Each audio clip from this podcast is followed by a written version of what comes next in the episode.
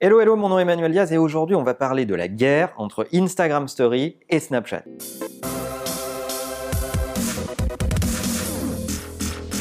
Alors je vous parle de Snapchat depuis un bon moment et je suis euh, vraiment adepte de Snapchat depuis longtemps, même quand on me disait mais c'est un truc d'ado qui n'a aucun intérêt pour les marques, etc. etc.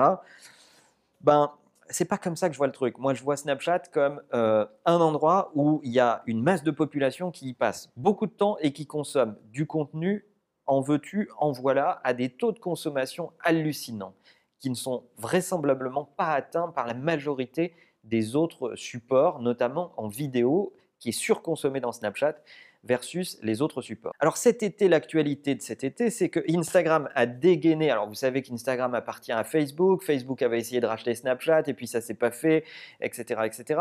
Donc Instagram a dégainé sa réponse qui s'appelle Instagram Stories. Vous pouvez faire des vidéos dans Instagram dans un format qu'on appelle une espèce de copycat de Snapchat parce que ça ressemble beaucoup à Snapchat. Le fondateur d'Instagram ne s'en est d'ailleurs pas caché puisque euh, dans sa première interview qu'il a donnée, on essaiera de vous remettre le lien dans la description, il parle de Snapchat comme une inspiration. Il dit oui, oui, on a regardé Snapchat, on a regardé ce que les gens faisaient dans Snapchat, on a regardé comment ils se comportaient et on a utilisé cette pratique et on l'a importé dans notre produit, le nôtre, Instagram, que j'appelle le temple du beau, parce que c'est vrai que tout est esthétisant dans Instagram. Quand tu regardes la vie des gens dans Instagram, elle est quand même plus belle que leur vraie vie. Ils ont réimporté cette pratique dans le produit Instagram pour répondre à Snapchat parce qu'il commençait à y avoir beaucoup, plus, beaucoup de gens dans Snapchat euh, qui peut-être sous-consommaient Instagram, on ne sait pas vraiment, euh, mais en tout cas, ils y passaient pas mal de temps et comme le temps euh, n'est pas extensible à l'infini, quand je passe beaucoup de temps dans Snapchat, évidemment, je le grignote sur d'autres choses.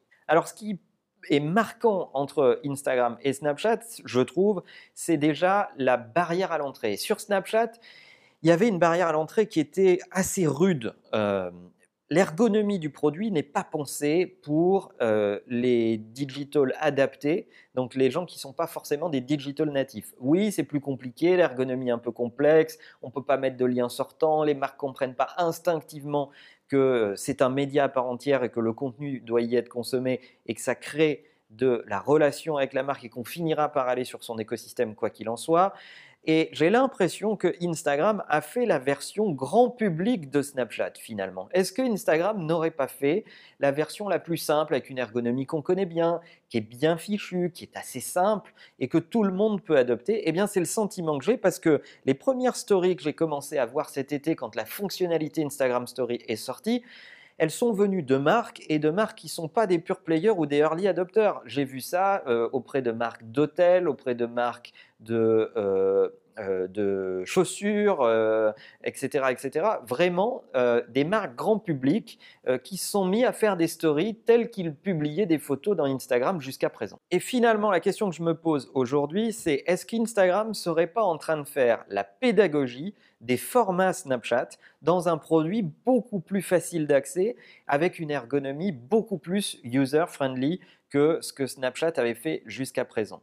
De l'autre côté, on sait aussi que les jeunes publics et les early adopters aiment bien se retrouver dans des produits qui ne sont pas encore envahis par le mass market. Ils sont un peu entre eux et ils y passent du temps euh, en se disant ouais mes parents et mes grands-parents vont pas se retrouver dans Snapchat demain donc c'est là que je vais pouvoir publier mon contenu vraiment pour mes potes et c'est là où je vais m'approcher de la vérité, de mes feedbacks, de mes avis et du partage de mon quotidien. Donc on voit bien une guerre s'installer entre une zone et un écosystème dans lequel on est un peu protégé et on consomme son contenu et les marques font des efforts pour fabriquer du contenu pensé pour cette plateforme, c'est Snapchat, c'est Snapchat Story et c'est Discover Story. Et de l'autre côté, une marque beaucoup plus grand public qui est Instagram, qui est, en train de faire la pédagogie du format vidéo, etc., euh, etc. Cette guerre va être intéressante à regarder. Qui va gagner à votre avis? Est-ce que vous utilisez les deux plateformes? Est-ce que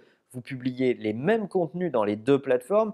Votre feedback m'intéresse. Quel est votre avis sur cette guerre? Est-ce que vous utilisez les deux ou pas, ou une seule d'entre eux? Et si vous avez Euh, ça, c'est un sujet qui m'intéresse beaucoup. Si vous avez découvert ces formats par Instagram, est-ce que ça vous a donné envie d'aller dans Snapchat? Donnez-nous vos feedbacks dans les commentaires. Évidemment, la meilleure façon de marcher, c'est de vous abonner à la chaîne YouTube pour rester en contact avec toute l'innovation. À bientôt.